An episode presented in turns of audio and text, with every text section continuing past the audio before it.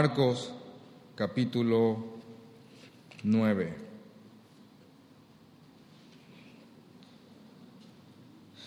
Para aquellos que están acá por primera vez, voy a ponerles en contexto lo que vamos a estudiar ahora. Vamos a estudiar una porción de Marcos en la cual Jesús todavía está vivo. Una porción del Evangelio según San Marcos o según Marcos en la cual Jesús todavía está vivo y está con sus discípulos. Y por favor yo les pido que tengan mucho, mucha atención al contexto, al marco en el cual esto, que yo voy a ir narrándole, se está desarrollando para que podamos entender bien el texto y podamos sacar una enseñanza que realmente nos nutra.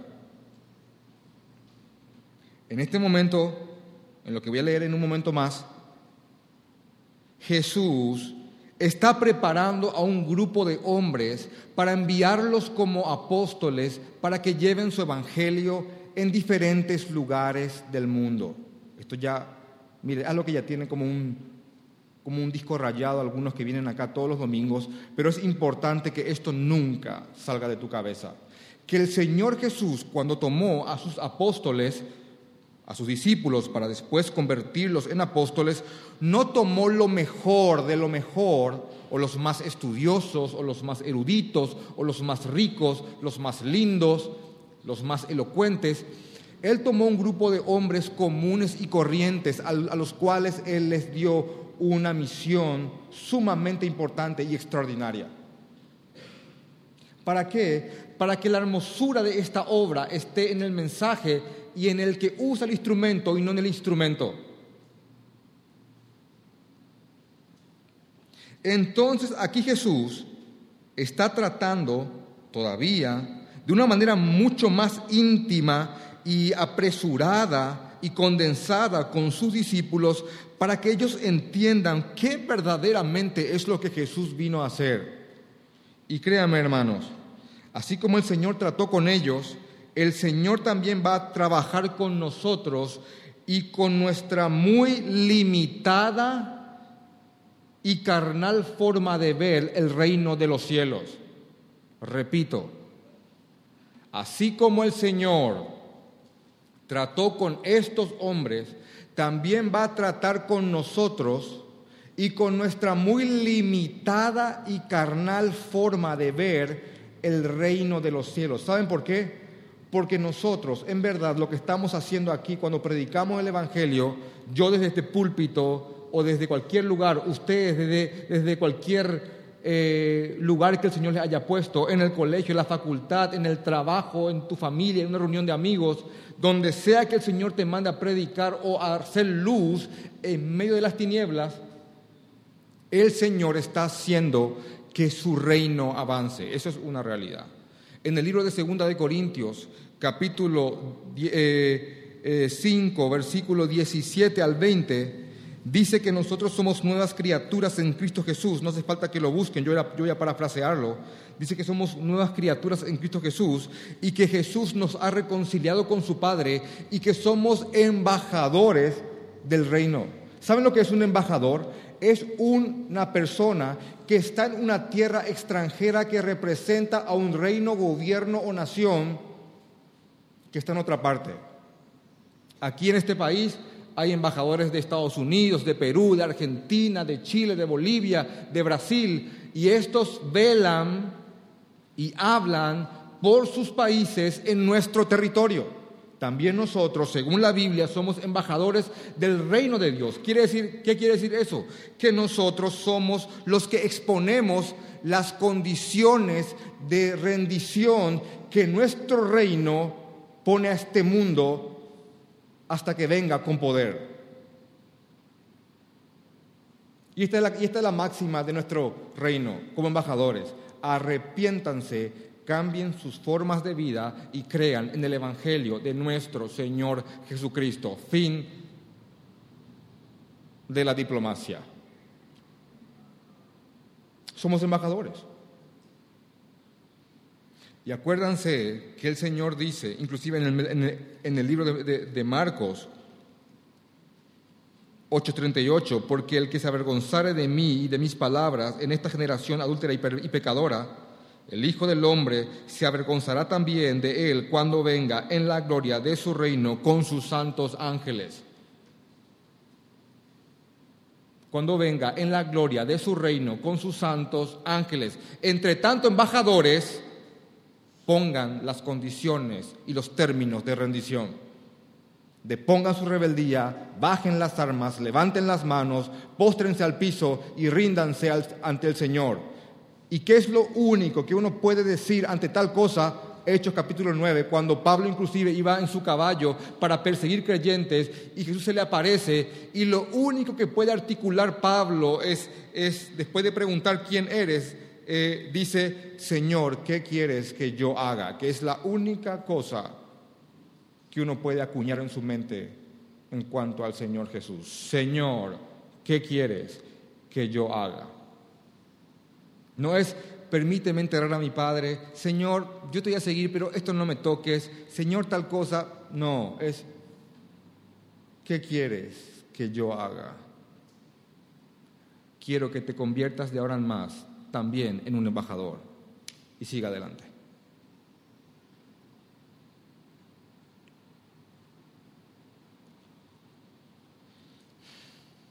Entonces lo que estamos nosotros haciendo ahora en verdad es hacer que un reino avance.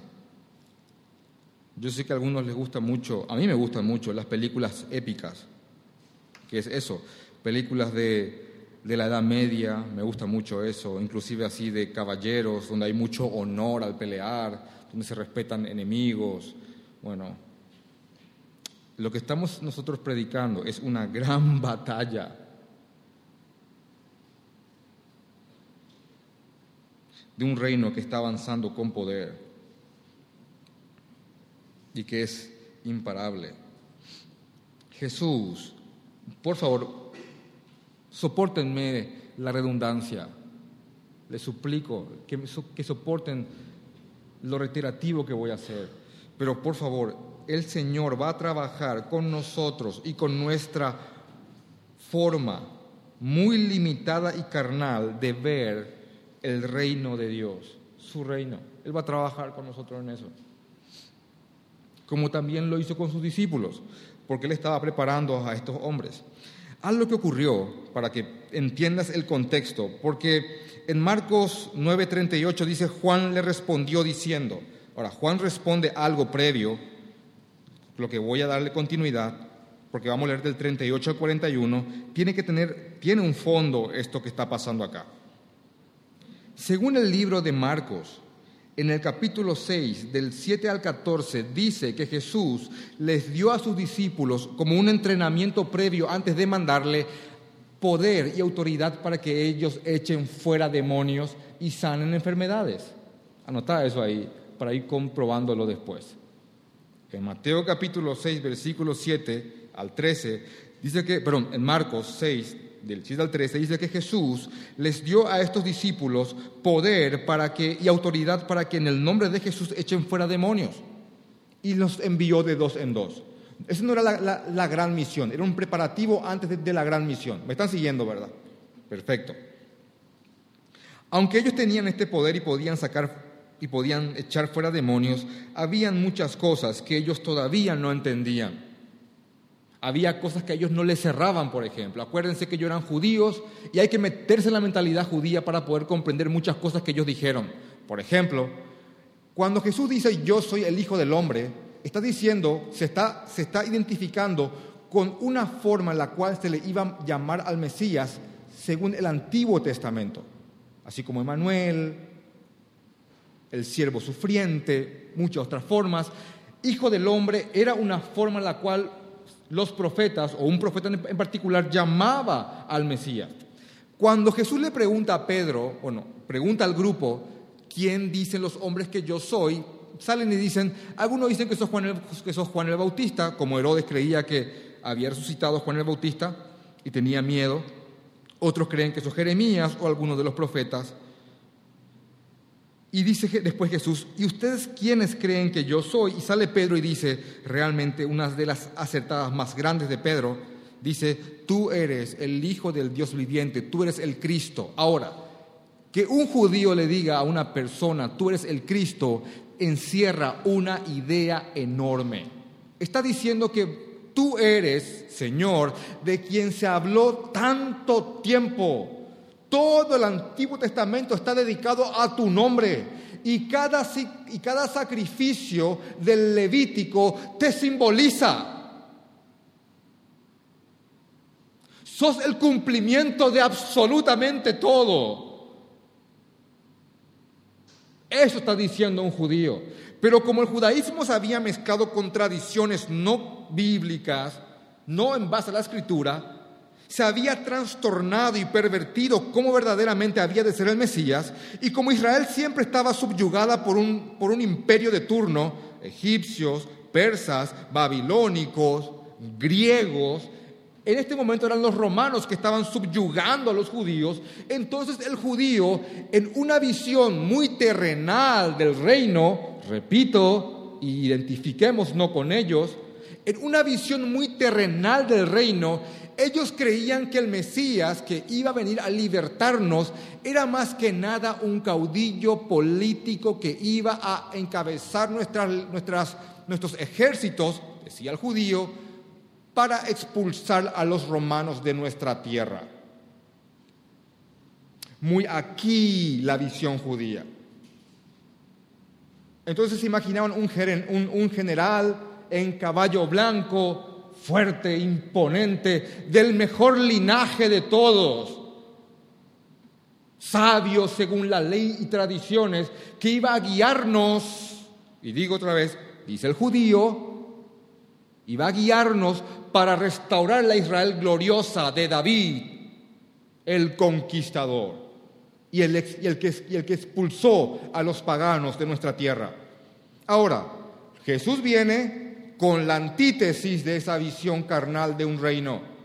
Viene de una familia humilde, de profesión carpintero, no era guerrero, no, no, venía de un linaje de fariseos, escribas, nada de eso, era un carpintero de una aldea pequeña que se vestía de una manera común y corriente y cuando hace su entrada triunfal a la gran Jerusalén, lo hace en un pollino que es más que nada un burrito pequeño.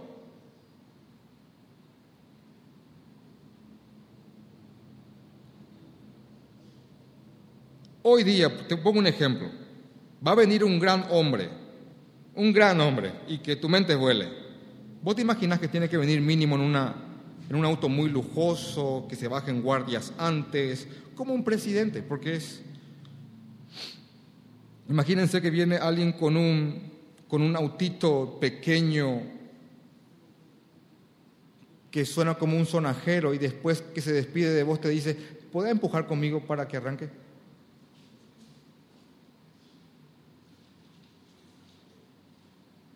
Es así. Jesús vino en un escarabajito muy maltratado.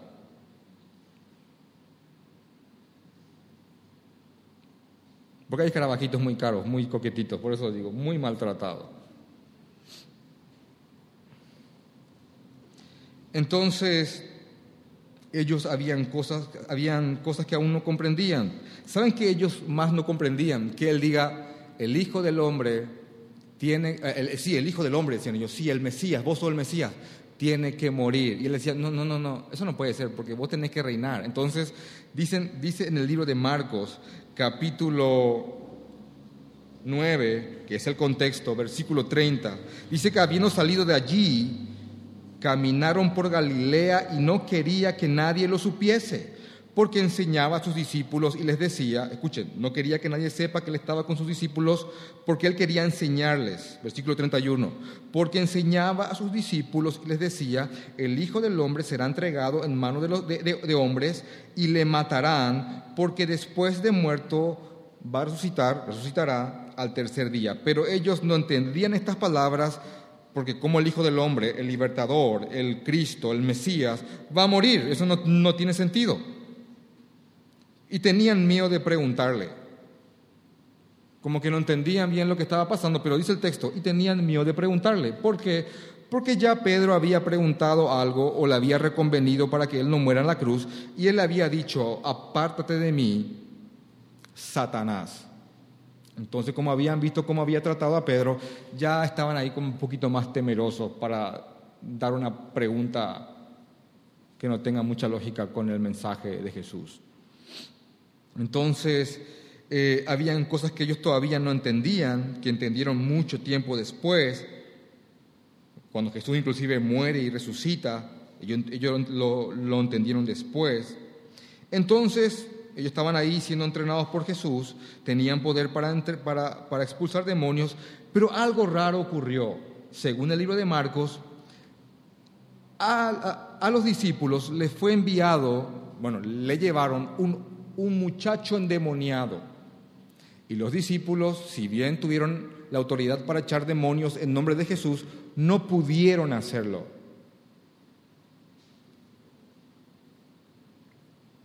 Entonces Jesús les dice que ellos no lo pudieron hacer porque ellos debieron haber orado más. Inclusive dice en otra parte, en, el libro de, de Mateo, que el demonio no salió de ese muchacho porque tuvieron poca fe. Mateo 17, 20.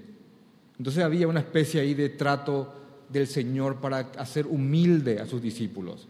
No es simplemente tomate hoy el poder y la autoridad, sino que ellos tenían que tener una comunión con el Señor, una comunión con el Señor, para que ese poder se manifieste.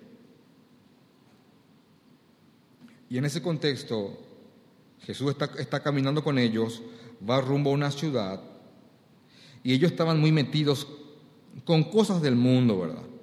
Jesús le estaba diciendo que él tenía que morir y ellos estaban ahí peleando quién iba a ser mayor cuando Jesús empiece a reinar. Ese era el debate del momento. Y Jesús decía, voy a morir, voy a morir, voy a morir. Y ellos, sí, pero cuando reine, ¿quién va a ser el mayor? Imagínense que te estés muriendo, esto no es un ejemplo preciso, pero quiero nomás que te identifiques. Imagínate que estás muriendo y sos un hombre de muchos bienes y tus hijos, ahí minuto, punto, momento antes que mueras, están discutiendo quién se va a quedar con tu colección de, de, tal cosa, con tu cuenta en este banco, con la casa en San Bernardino, con tu auto. Y están discutiendo quién va a tener más o quién va a ocupar la presidencia de tu empresa.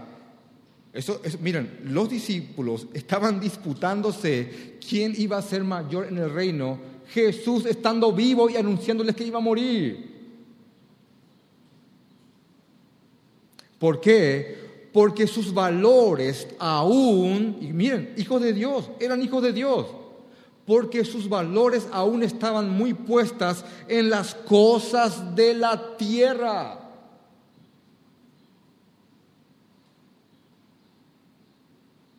Y yo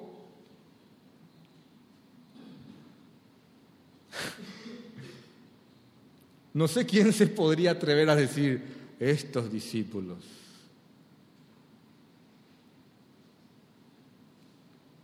Entender el tonito, ¿verdad? Qué carnales que eran. No tenían puesta los ojos en las cosas de arriba. Señor Jesús.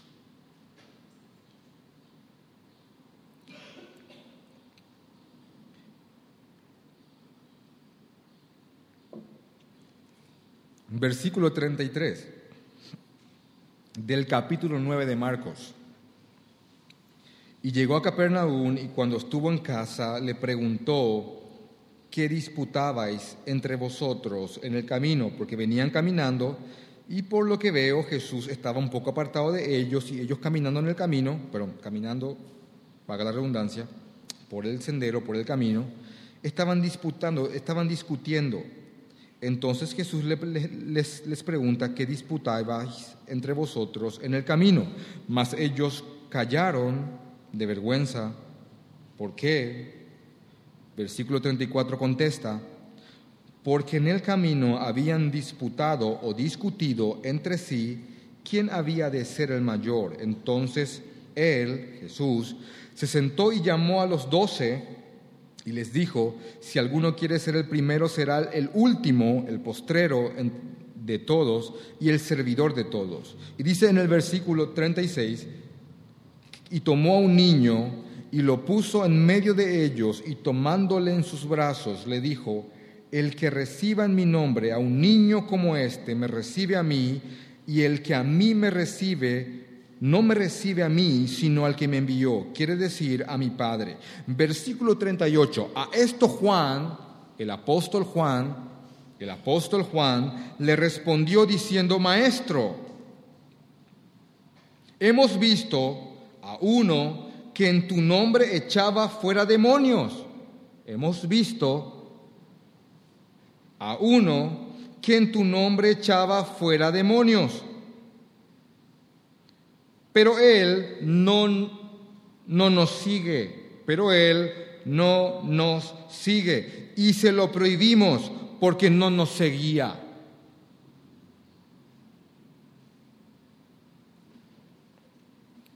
Acá hay un fenómeno, algo raro, algo atípico, extraño. No, no, no había una iglesia como, como tal, como hoy. No había. En el cual uno pueda decir, hay iglesia aquí, allá. No, acá había un grupo que estaba comenzando algo que prácticamente era el principio, la base de lo que sería más tarde la iglesia. Acuérdense que la iglesia está puesta sobre la base de los apóstoles y profetas. Acá estaba comenzando todo, pero algo raro está pasando. Según el texto, hay un NN, y no, y no hay por qué decir que era el único, pero hay un NN que creyó en Jesucristo y que está echando fuera demonios. Por ahí, es alguien que, miren, no, no, no dice cómo, no dice cuándo creyó en Jesús, no dice su nombre, no era parte del grupo apostólico a quien Jesús dio poder para, para sacar fuera demonios y sanar enfermedades. Pero lo que sí dice el texto, que había uno que estaba echando fuera demonios en el nombre de Jesús. Uno que creyó, se convirtió Tampoco creo que tenía clara la película, pero se animó con fe, se fue y estaba echando fuera demonios.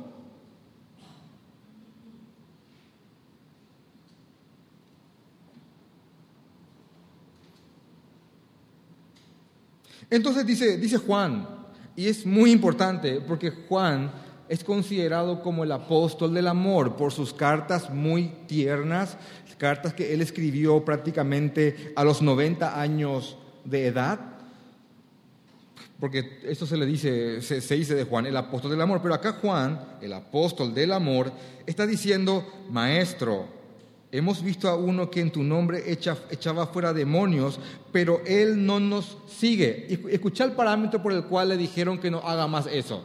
Ni siquiera es porque él no te sigue, porque él no nos sigue. Y se lo prohibimos porque no nos seguía. No sos del clan, no sos del club, no sos de este ministerio. No es de, lo que de los que tú enviaste, Señor, de los que diste a quienes diste el poder y la, y la autoridad. Es uno que se está animando y le está saliendo. Ahora, ¿saben por qué esto tiene mucho sentido? Porque inclusive ahí nomás, a la vuelta en Marcos capítulo 9, versículo 17 en adelante, los discípulos no pudieron echar un demonio. Y acá están viendo ellos a uno que no es del grupo apostólico, a quien Jesús nos dio autoridad, que estaba con mucha fe echando fuera demonios en su nombre. En síntesis, los discípulos están viendo a alguien que no es de la élite haciendo algo que ellos hace poco no pudieron hacer. Y es un simple y típico caso de envidia. Entonces, como ellos, como este, este, que ahí termina su historia, no les seguía a ellos, ellos le prohibieron que haga eso.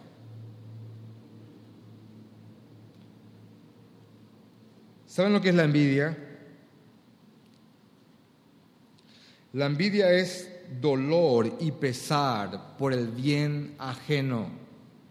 Es ver algún bien que una persona tiene y en vez de que ese bien te cause gozo, te causa tristeza, dolor y pesar por el bien ajeno. Yo tengo muchos, mucho conflicto racional por creer en la envidia sana o la envidia santa. Yo tengo un dolor y pesar por lo que tenés, pero es santo.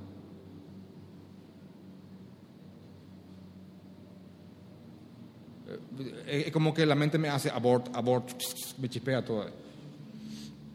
Ay, te envidio sanamente. Mm, mm, estoy tratando de encajar ahí eso.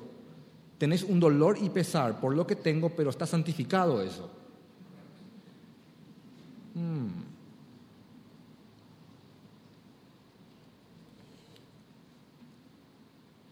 Una cosa es que alguien posea algo que te inspire a seguir el mismo camino para poseer lo que esa persona posee. Por ejemplo, yo recuerdo que cuando no tenía esposa, yo veía un hombre que llegaba a la iglesia, un amigo mío hasta hoy día, llegaba a la iglesia todos los días, bueno, todo, perdón, todos los cultos y los estudios bíblicos, y lo, y lo recuerdo tan bien, lo tengo tan presente eh, él sabe quién es, si, escucha esto se va, a saber que hablo de él porque siempre se lo digo. Yo era soltero y, veía a este hombre entrando a la iglesia así como en una hilera, él, su esposa y sus hijos. Y había un estudio bíblico, él, su esposa y sus hijos. Y había una actividad, él, su esposa y sus hijos. Y yo, yo le decía, ¿usted cuándo se separan? Y una vez me acerqué a él y le dije, yo quiero lo que vos tenés. Yo quiero eso.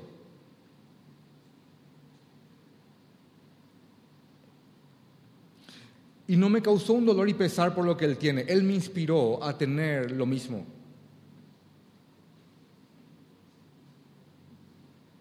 Es diferente a tener envidia. A veces la, envidia es algo tan venenoso que al tener este dolor y pesar, a veces ni siquiera queremos tener lo que Él tiene, simplemente no queremos que Él lo tenga, aunque yo no lo tenga tampoco.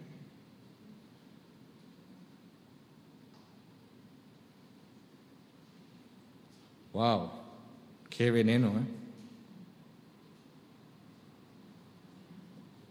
¿Saben cómo se manifiesta envidia a veces en nosotros? Cuando alguien no nos cae bien y nos contestamos, y no sé por qué.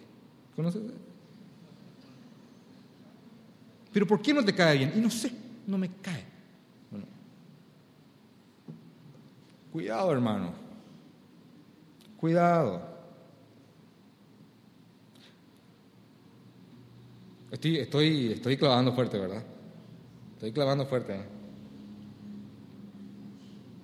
¿eh? Cuando hago este tipo de prédicas tengo miedo para mirar hacia algún lugar porque por ahí alguien dice, ¡Ah, yo, no, no, entonces voy a, cuando diga esa frase voy a mirar arriba o voy a mirar por ahí porque, no, en serio, porque tengo miedo.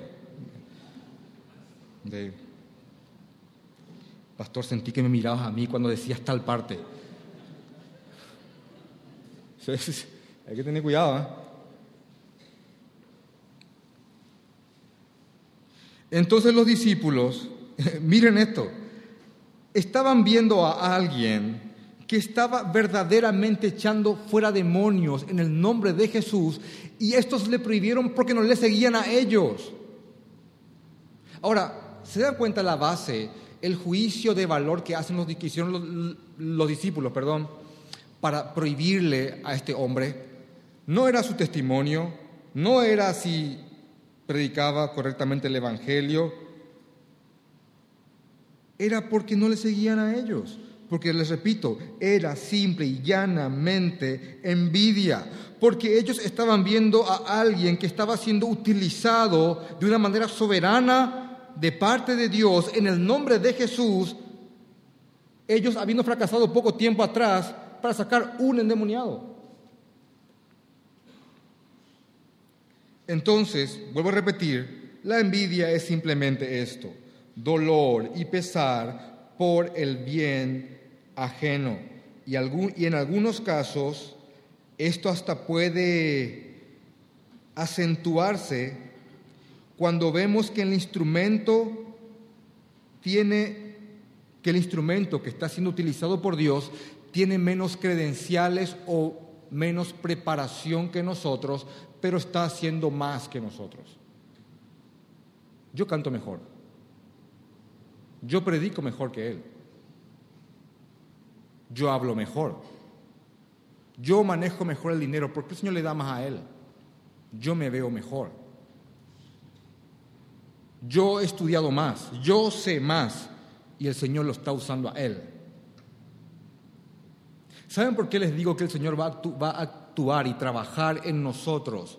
en esta visión tan limitada del reino que solemos tener, es que porque lo que tenemos que priorizar nosotros es que este reino del cual somos embajadores avance, aunque nosotros no seamos los protagonistas. ¿Comprenden eso? Lo importante es que el reino avance. Aunque yo esté mirando de la banca y, el número 10 lo tenga otro. aunque yo no sea tan público, porque el Señor no va a decir, bueno, te voy a dar una recompensa, vení al reino porque realmente fuiste muy famosito en mi reino. No va a hacer eso. Él va a juzgar el corazón con el cual cada uno sirvió al Señor conforme a los talentos que el Señor, y eso se refiere a bienes, que el Señor ha dado a cada uno.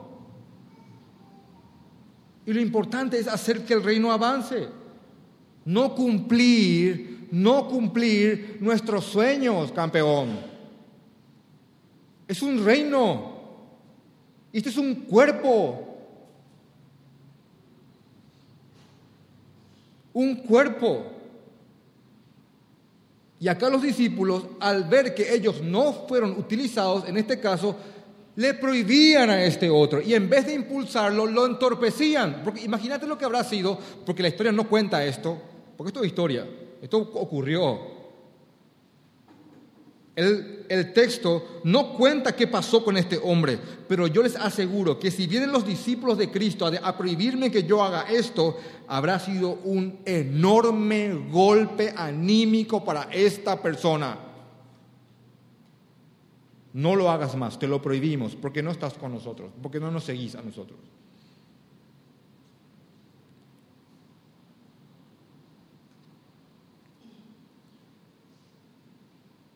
Entonces dice que Jesús, en el versículo 39, pero Jesús dijo, no se lo prohibáis, les prohíbo que les prohíban a personas como esta. Yo les prohíbo a ustedes que ustedes les prohíban a, a hombres como estos que en mi nombre verdaderamente hacen estas señales. Ahora, escucha el texto. Pero Jesús dijo, no se lo prohibáis, porque ninguno hay que haga milagro en mi nombre. Escucha, por favor, mucha atención, porque ninguno hay que haga milagro en mi nombre que luego pueda decir mal de mí.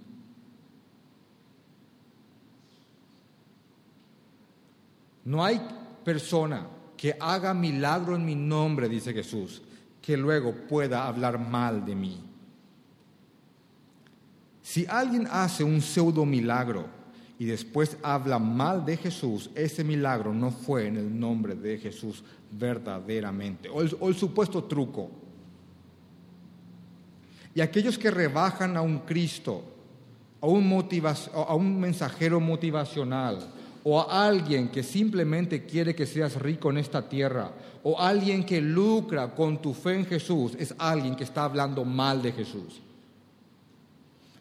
Porque, hermanos, nadie, no hay nadie que pueda hacer un milagro en el nombre de Jesús que luego hable mal de él.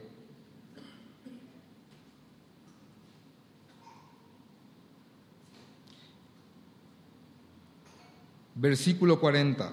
Y acá está uno de los textos más frontales de la palabra del Señor, que dice, porque, y es de los textos que hay que marcar en la Biblia, porque el que, porque el que no es contra nosotros, por nosotros es.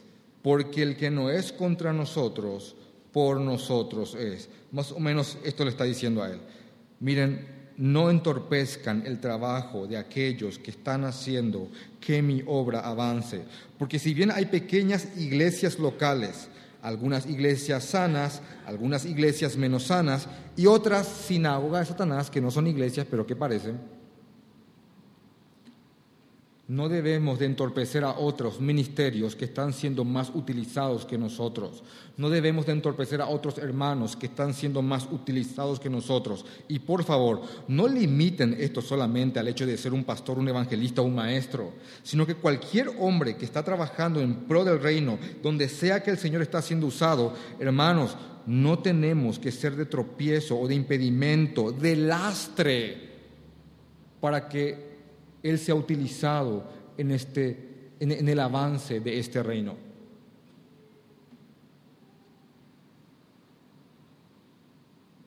Porque créanme, acá hay solamente dos bandos. No hay el que dice, yo la verdad no soy un fanático. Yo estoy acá en el, en el, punto medio. Yo encontré el equilibrio. Ustedes son muy fanáticos, Jesús, Jesús, y el mundo es muy, o, o este grupo es muy sectario. No hay que polarizar. Yo, yo soy neutro. No existe neutro. El que no está con Jesús está contra, en, contra de él. Entonces, si hay, si hay algunos que están haciendo que la causa avance, tenemos que orar por ellos. Tal vez si vemos que son hermanos en Cristo que predican correctamente el Evangelio, orar para que el Señor les dé más luz en cuanto a ciertas cosas, pero buscar más que nada que ellos crezcan a la imagen de Cristo antes que machetear la canilla porque tal vez no es de nuestro grupo. Si los discípulos no tenían cosas claras habiendo estado con Jesús, ¿cuánto más este, que era un solitario, tal vez tenía un grupito, pero que estaba ahí creyendo con fe y haciendo señales? Y es creyente porque Jesús dice, no le prohíban que haga eso.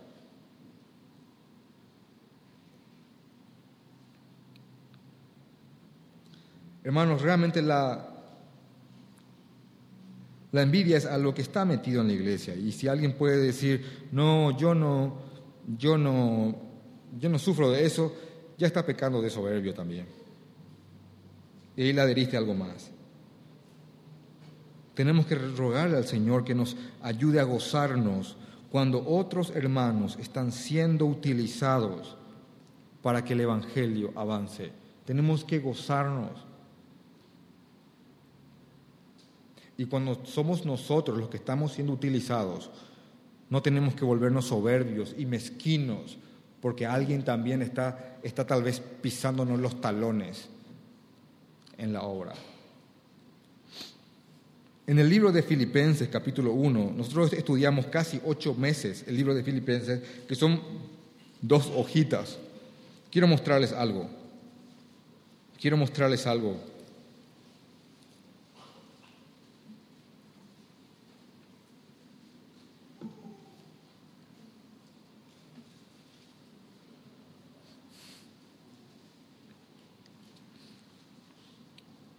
El apóstol Pablo estaba predicando el Evangelio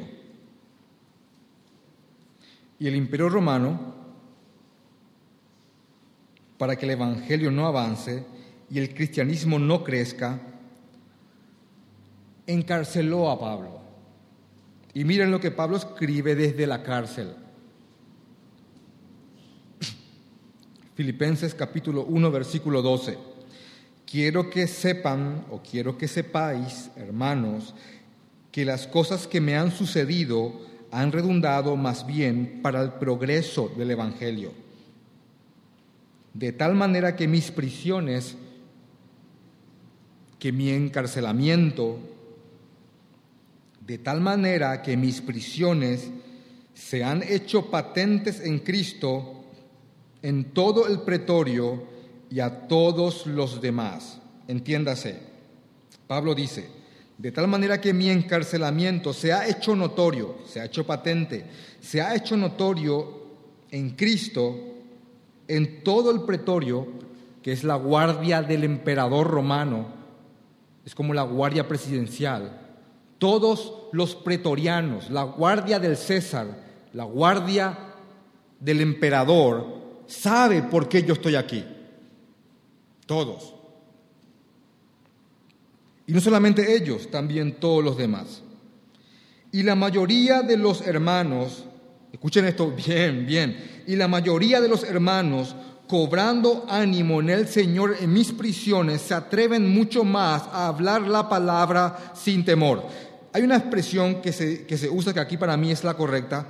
Le salió el tiro por la culata. ¿Alguna vez ya oyeron eso? Tenía una escopeta, el cañón, el, cañón y la culata, lo que pone acá por tu hombro para disparar la, la, escopeta. Disparar la escopeta y el tiro te sale por atrás, perjudicándote a vos. Los romanos, como Pablo era el principal predicador a los gentiles, a los no judíos, lo encarcelaron para evitar que el Evangelio avance. Y según la lógica es más o menos así. Si le encarcelamos al principal mensajero de este mensaje, yo te aseguro que los demás, por falta de cabeza, por acefalía, van a salir corriendo. Pero acá pasa algo diferente.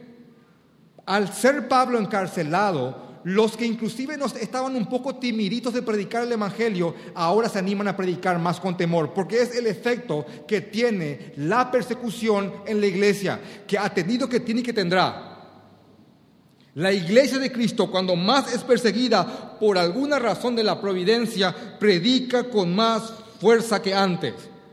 Y hay gente que al ver que Pablo estaba siendo encarcelado, estaba predicando por amor a Cristo, tomando fuerza en el Señor, porque había un mensajero que inclusive había dado su vida por él y los estaba inspirando a predicar. Pero otros, pero otros que no eran tan nobles como Pablo, al ver que Pablo fue encarcelado, vieron como una oportunidad para hacer que su ministerio crezca. Entonces más o menos fue así. Hey muchachos, Pablo, que tiene mucha gente, está encarcelado. Ahora hay mucha gente sin líder. Vamos a predicar para que crezca nuestra fama. Dice en el libro de Filipenses, capítulo 1, versículo 15, Después de decir que muchos predican con más ánimo, versículo 15 dice, algunos a la verdad predican a Cristo por envidia y contienda. ¿Sabes lo que es predicar a Cristo por envidia y contienda? Y están predicando bien, están predicando el Evangelio, pero están predicando porque quieren lo que Pablo tenía. ¿Es posible, Señor? Sí, es posible. Que estés haciendo cosas buenas con malas intenciones. Algunos a la verdad predican a Cristo por envidia y contienda, pero otros de buena voluntad, porque estaban lo que predicaban sinceramente. Ahora, miren la postura de un hombre que ve todo en la providencia de Dios, en la soberanía de Dios. Los unos anuncian a Cristo por contención, no sinceramente, y son hermanos. Los unos anuncian a Cristo por contención, no sinceramente, pensando añadir aflicción a mis prisiones, más aflicción a mi encarcelamiento. Versículo 17. Pero los otros por amor, sabiendo que estoy puesto para la defensa del Evangelio. Y voy a decirte en paraguayo esto. ¿Qué es lo que tanto? ¿Qué pues? Dice. ¿Qué pues? Versículo 18. Que no obstante, de todas maneras, o por pretexto o por verdad, Cristo es anunciado y en esto me gozo y me gozaré aún. ¿Qué es lo que tanto? Si lo hacen por envidia a mí o por contienda porque no le caigo bien o lo hacen de buena forma, bueno, aún así el Evangelio se está predicando y yo voy a gozarme en esto y voy a seguir gozándome.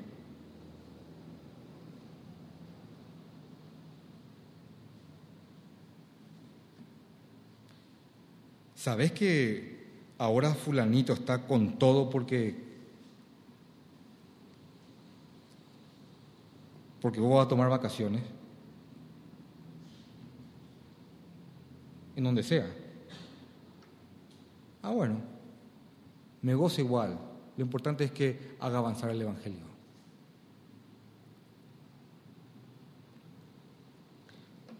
En el libro de Marcos, capítulo 9,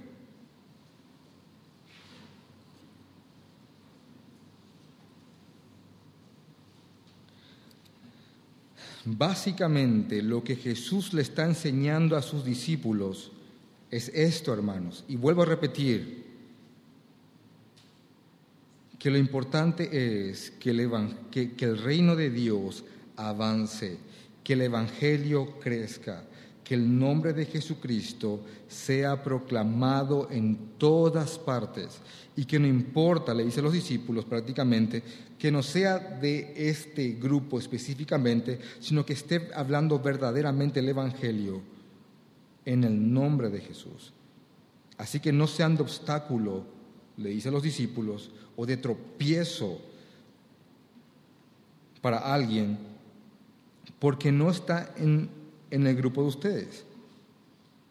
Entonces dice en el versículo 41 del capítulo 9 de Marcos, y cualquiera, después de decir, vuelvo a tomar el 40 como un trampolín, porque el que no es contra nosotros, por nosotros es, versículo 41, y cualquiera que os diere un vaso de agua en mi nombre, porque sois de Cristo, de cierto os digo que no perderá su recompensa. Entonces le dice a sus discípulos y nos dice a nosotros, después de tantos años, si cualquiera, ustedes que son mis siervos, si cualquiera que les dé un vaso de agua, la expresión más mínima de ayuda a alguien,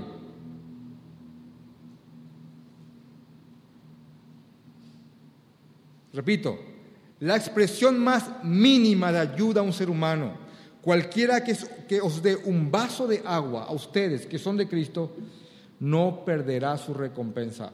Hermanos, en vez de ser tropiezo, para ese que está siendo utilizado por Cristo, en donde sea, debemos de ayudarle con lo que podamos a cualquier siervo de Dios. Porque si ustedes, que son siervos de Dios, alguien les ayuda de la manera más ínfima, hay una, hay una recompensa del Señor. Entonces dice el carnal, voy a ayudar porque voy a ser recompensado. Y ahí no entendiste otra vez es que no ayudamos porque va a haber una recompensa. Es como seguir a Cristo para salvarnos del infierno. No, seguimos a Cristo por quien Él es. Va a tener una consecuencia. No vamos a ir al infierno. Yo te digo esto, según este texto. Hay recompensas que, dicho sea de paso, sería toda una prédica nueva. Las recompensas según la palabra de Dios, no recompensas según simplemente estándares humanos. Porque hermanos, las, recompensas eh, en, Cristo, las recompensas en Cristo son muy diferentes a lo que la gente cree o limita que verdaderamente son recompensas. Hay recompensas para aquellos que ayudan a, a, sus, consiervos, a siervos de Dios que están siendo utilizados por el Señor. Celestiales, sublimes, hermosas, espirituales. Hay, existen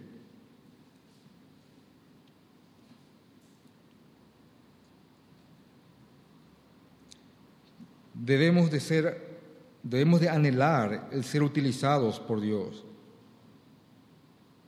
Pero más que nada tenemos que anhelar que el reino avance. Hay que cooperar con los que están haciendo algo y tener mucho cuidado de no ser obstáculo o tropiezo. Y el Señor recompensa,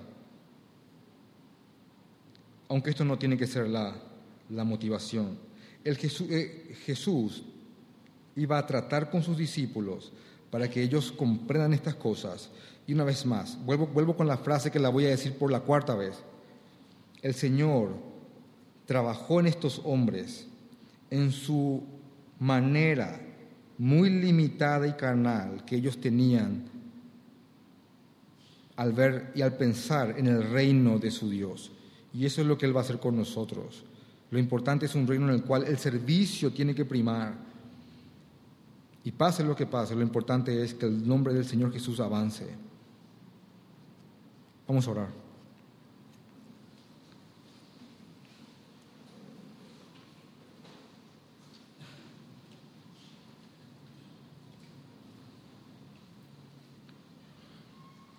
Padre, somos embajadores tuyos, Señor.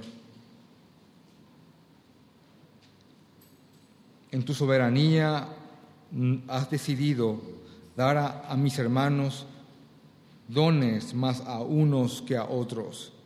Pero nada nos distingue, Padre, porque no tenemos nada que no hayamos recibido, Señor. Absolutamente nada. Todo viene de tu santa mano. Te ruego, Padre, te ruego, Señor Jesús, que trastornes nuestra mente y nos des una visión de reino, una visión y un anhelo para porque tu nombre sea proclamado y porque tu reino avance. Aunque seamos nosotros o no, Señor, los protagonistas, lo importante es que tu nombre sea llevado con pureza doctrinal a todas las naciones. Ayúdanos, Padre, a combatir contra la envidia, contra el dolor y pesar por el bien ajeno. Señor, cada hombre y mujer ha sido puesta para adornar tu evangelio y para llevar tu nombre en todas partes en este mundo, en sus trabajos, en sus barrios, ciudades, familias. Te pido, Padre, que al ver que otros están siendo más utilizados que nosotros, nos, dé un gozo y que como Pablo digamos, aunque se predique por contienda o de buena manera, Señor, nos gozamos porque el Evangelio es el que avanza. Ayúdanos, Señor. Ayúdanos, Padre, a que se borren y que sean estirpadas por tu santa mano todas las, todas las ideas y pensamientos carnales que aún tenemos, Señor. Y aquel que no puede ver, que está aún contaminado con el mundo, yo te ruego, Señor, que le guíes. Te amamos, Señor. Te pido, Padre, que nos perdones por nuestros pecados. Si hay alguien aquí que no tiene a Cristo, que comprenda que no hay un punto medio, si no está con Él, está contra Él, y que lo único que nos queda es rendirnos y ser parte del avance de este reino. Gracias, Padre, en el nombre de Jesús.